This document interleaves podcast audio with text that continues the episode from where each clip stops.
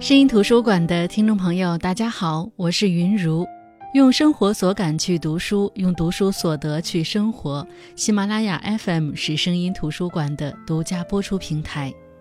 继续来分享鲁迅文学奖得主石一峰的作品《借命而生》。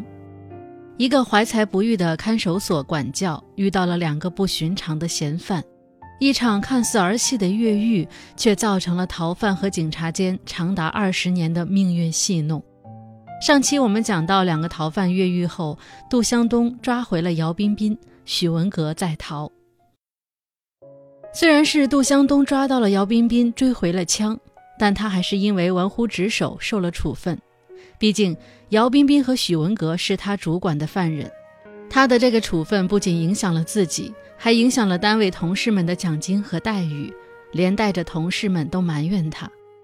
虽然这让他有深深的挫败感，但更让他挫败的是，犯人从策划逃跑到实施逃跑，都是在他的眼皮子底下进行的。他不是自诩比别人敬业吗？不是老觉得自己当了个管教是被耽误了吗？现在反而是他结结实实的被犯人摆了一道。这种自我怀疑式的挫败，让他整个人都木然了，看上去都像矮了一截。上班的时候也总是发呆出神。许文革一天没找到事儿就不算完，可是即便他再执着于此，事情似乎已经和他没有关系了。姚彬彬被带离了看守所，由市局刑警队直接羁押。这件事儿被列入大案要案，追捕许文革也不再是他一个看守所管教的事儿了。杜湘东表面不怎么说话，内心一直备受煎熬。一次，他趁进城的时候去找了自己的老同学，那个老同学和他都是外地的，当初在学校时，两人是竞争对手，学习训练都很玩命。只不过毕业后，他被分到了看守所，而同学进了市局的刑警大队。虽然两人不是朋友，但是作为曾经的对手，也比一般人更有交情。所以，即便毕业后几乎没有联系，杜湘东也来向他打听姚彬彬和许文革。出于工作，肯定不能事无巨细，但是杜湘东也打听到了，许文革没有亲人，无牵无挂，几乎侦查不到行踪。警察想让姚彬彬交代许文革的下落，那个时候有期徒刑最高也就二十年，再往上就是无期徒刑和死刑。如果拒不交代，这辈子就交代了。即便姚彬彬知道坦白从宽也许能捡条命，可是杜湘东知道姚彬彬不会出卖许文革，又何况姚彬彬未必知道许文革在哪里。刑警队也接触了姚彬彬的妈妈，但也毫无进展。于是老同学也拜托杜湘东去接触一下，看看能不能挖出什么信息。这是杜湘东第二次来看姚彬彬的母亲，第一次只是偷偷在外面张望。面对面坐在一起，听完杜湘东讲述完他接触到的姚彬彬，那个不能自如行动的女人流下了两行泪水。似乎是因为他清楚杜湘东已经删去了那些会让他难过的细节，又或许是因为杜湘东看到他家里纱窗坏了，拿起工具就帮他修了，他也给杜湘东发了一张好人卡。自那以后，杜湘东隔三差五的就去照料姚彬彬的母亲，一来他是真想从此处得到一点许文革的踪迹。二来，姚彬彬母亲那日子没人照顾，就只能等死。他心善，遇上了就放不下。他也逐渐从许文革、姚彬彬生活过的地方看到了他们的过去，比如两人在许文革生活的平房里构建了一个小小的维修间，他们特别热爱维修，下了班就关起门来捣鼓，慢慢的捣鼓出名堂。小到收音机，大到一些机械设备，他们都能修，还偷偷赚了不少外快。可是，如果两个正当年的国营厂的职工的工资，再加上赚外快的技能，这与姚彬彬母亲这家徒四壁，甚至有些破的居住环境实不相称。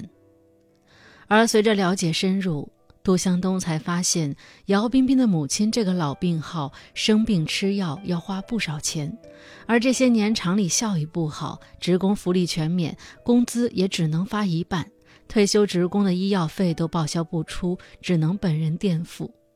于是，他也就和姚彬彬母亲得出了一样的结论：姚彬彬和许文革偷发动机从看守所逃跑，都是为了母亲。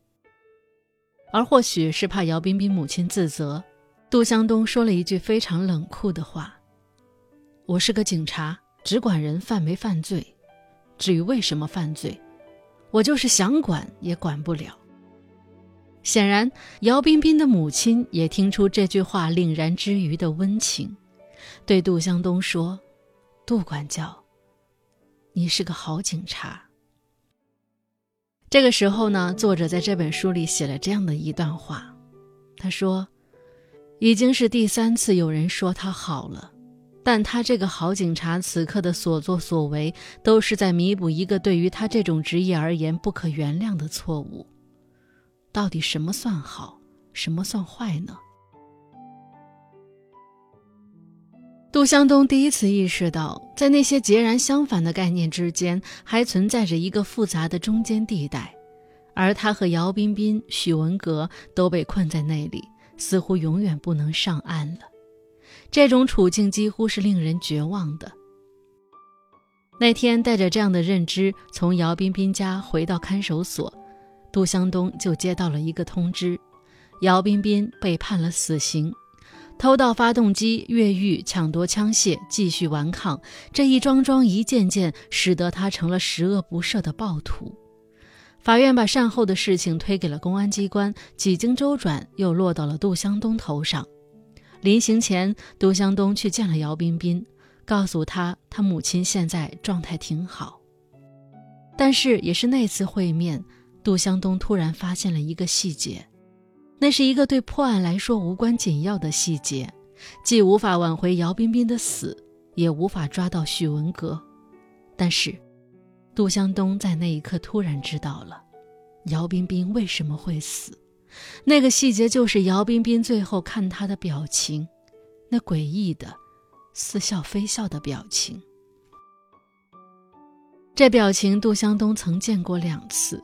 第一次是在逃跑事件发生的那天，当姚彬彬把枪扔到地上束手就擒的时候；第二次则是在这次临行前，姚彬彬的表情、遗言以及所有的举动都指向了杜湘东的猜测。只是，为时已晚。再往后的日子就顺水流，杜湘东的资历、经验都优于后来的管教。所长也曾几次要提拔他，但是无一例外都因为那个污点作罢。杜湘东和刘芬芳的婚姻生活也是一地鸡毛。当初刘芬芳嫁给了英雄主义，没想到婚后这英雄生活的跟狗熊一样，而杜湘东也根本没心思过日子。距离越狱案件已经过去六年了，他仍旧煎熬着，执着着。那天是一个很普通的周末，杜湘东受不了刘芬芳的胡搅蛮缠，直接去了姚彬彬母亲家。这些年来，他一直在照顾这个可怜的女人。可是，当他帮行动不便的姚彬彬母亲带取从邮局送来的信件，发现那是一张从山西某乡寄来的三千元的汇款单时，愣住了。即便汇款人的名字是刘春丽。也让他的脑子嗡了一声。他回到屋里，借口是送邮件的叫错了人，当着姚彬彬母亲的面自作镇定地忙活着。过了这么久，案子成了悬案。那位当初让他从姚彬彬母亲这儿打听消息的老同学也升了职，双方汇报和听取汇报的兴致渐渐淡了，尤其这两年几乎音信不通。然而，今天这张汇款单却让杜湘东重新想起了那个任务，他必须找老同学商量对策了。可是老同学手头有别的要案，又说时过境迁，这世道变得太快。姚彬彬和许文革那案子，主管领导调走了，案子的意义也跟当年不一样了。人家不仅是在解释案子跟踪不下去的原因，更相当于在世界观的层面上在启迪杜向东、教育杜向东。那意思是，人都活在现在，能顾得上的也只有现在。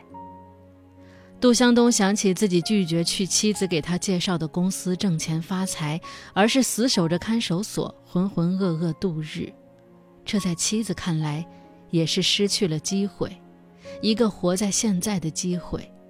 而现在又是一个飞驰的、稍纵即逝的概念，一旦被甩下，就可能永远也抓不住了。这道理，同学懂，刘芬芳懂，他们这个时代的所有人几乎都懂。好像只有杜湘东一个人不懂似的。然而心里的坎儿终究迈不过去。杜湘东决定自己去一趟山西大同，于是随便编了一个理由糊弄单位。正准备出发时，又接到老同学的电话。果然是曾经的对手，他像是知道杜湘东要来这么一出似的，给了他一个电话，找当地的一个办案老手合作，一个地头蛇带着。总比一个人瞎跑乱撞强得多。那个大同当地的办案老手是个交管局收发室的接待员，原来呢也是个刑警，只不过之前摊上点事儿就被冷处理了。杜湘东看着这个长得跟个大虾米似的警察，有点不太相信老同学的介绍。那人一会儿带着他吃饭，一会儿带着他去洗浴中心。杜湘东觉得他非常的不靠谱。按照自己的理解。就应该是循着汇款单上的地址顺藤摸瓜找出刘春丽，但很快就被经验丰富的虾米警察教育了。而随后就是这个不靠谱的、长得跟个虾米似的警察，带着他在洗浴中心上演了一出抓悍匪的戏码，揪出了真正的地头蛇——刘春丽所在煤矿的老板。那老板对警察又怵又不屑，怵是因为前不久。煤矿刚刚死了一个工人，他瞒报了。不屑是因为觉得自己上面有人，区区两个警察算什么？杜湘东从这老板嘴里得知死的人就是刘春丽，且是两个月前死的，就觉得有猫腻。老板也退了一步，答应让他们去矿上了解情况。在煤矿方面的协调下，晚上杜湘东选择躲在暗处。一个个观察从矿井里上来的矿工，一个、两个、三个。突然，他似乎看到了那个又高又壮的人，他几乎可以确定，那就是许文革。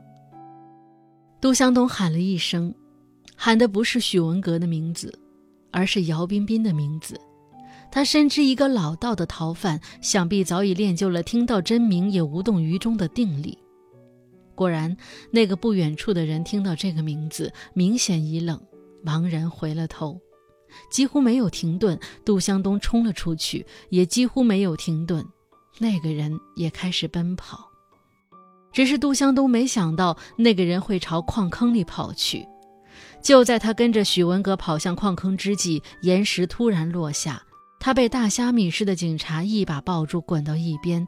天崩地裂间，矿坑塌了。等人来救太慢了，副矿长带着一批矿工，拿着铁锹，试图在矿坑全面坍塌之前挖出一条通道。谁知过了十几分钟后，地壳突然颤动了一下，矿坑真的塌了。看着眼前的一切，看着这将是一起震惊全国的特大矿难，包括原本被困的二十多人、六位营救的敢死队员，还有一名逃犯，都在其中。也是后来调查才知道，这矿难发生的并不偶然，资本逐利不顾安全生产也是常有的事儿。救援部队是在凌晨五点前赶到的，也是到了第二天天亮后才突然得到消息，那波在人们的预判中也许早已丧生的矿工从另一个坑道上爬了出来。那是海拔位置比山顶煤矿低了几百米的老矿，老矿入口早被堵上。好在只是堆了一层砖石，好在当时营救队和矿工们手里都有工具，于是他们便从这里逃了出来。杜湘东跟着救援队伍到这里一看，没有许文革，原以为的三十三人也只有三十二人，他问了情况，才知道，矿工们管许文革叫姚文林，文林就是从“彬彬”这两个字当中拆了两个偏旁部首组成的。据那位副矿长介绍，第二次坍塌时，他们已经和原来被困的二十多人会合。也是这个时候，那个名叫姚文林的人告诉他们，可以从这个通道里去老矿。在他们找到新老两矿的连接点，正准备过去的时候，姚文林突然发现少了一个人，少的那个人就是刘秋谷，是两个月前因为矿难死去的刘春丽的弟弟。姚文林折回去，把刘秋谷找了回来。刘秋谷的腿被落石压到，血肉模糊的，也走不成路。姚文林就撑着他走。姚文林是第一个走出矿坑的，他走出去后就把刘秋谷拽了上去。大家一个个上来后，都在感叹劫后余生，谁也没注意姚文林不见了。杜湘东这才恍然大悟。许文革之所以会逃进矿坑，并不是慌不择路，而是早有预谋。往开阔处跑，势必难以甩脱警察；而假如利用对地形的熟悉，神不知鬼不觉地从老矿脱身，那就相当于上演了一场经典的地道战。也许早在刚发现那个密道时，许文革就已经做好了这种规划。想到这里，杜湘东倒出了一口凉气。甚至对许文革心生敬畏。杜湘东不得不承认，许文革作为一名逃犯的进步速度，远远超过了自己作为一名警察的进步速度。道高一尺，魔高一丈。那是在许文革在逃期间，杜湘东最接近于将其抓捕归案的一次努力。虽然没有抓捕成功，已经像认命一般接受失败的杜湘东。却产生了一个新的预感，那就是他迟早还会再次见到许文革。但那一天来的实在有点晚，又是五年之后了。其实，作为一个靠案件推进的故事，作者石一峰在讲述的时候埋了非常多的点，比如之前我提到姚彬彬在临行前的那一笑，让杜湘东瞬间明白了一些事儿。那究竟是什么事儿呢？再比如，刘春丽和许文革的关系是什么呢？声音图书馆下期我们继续分享石一峰的作品《借命而生》。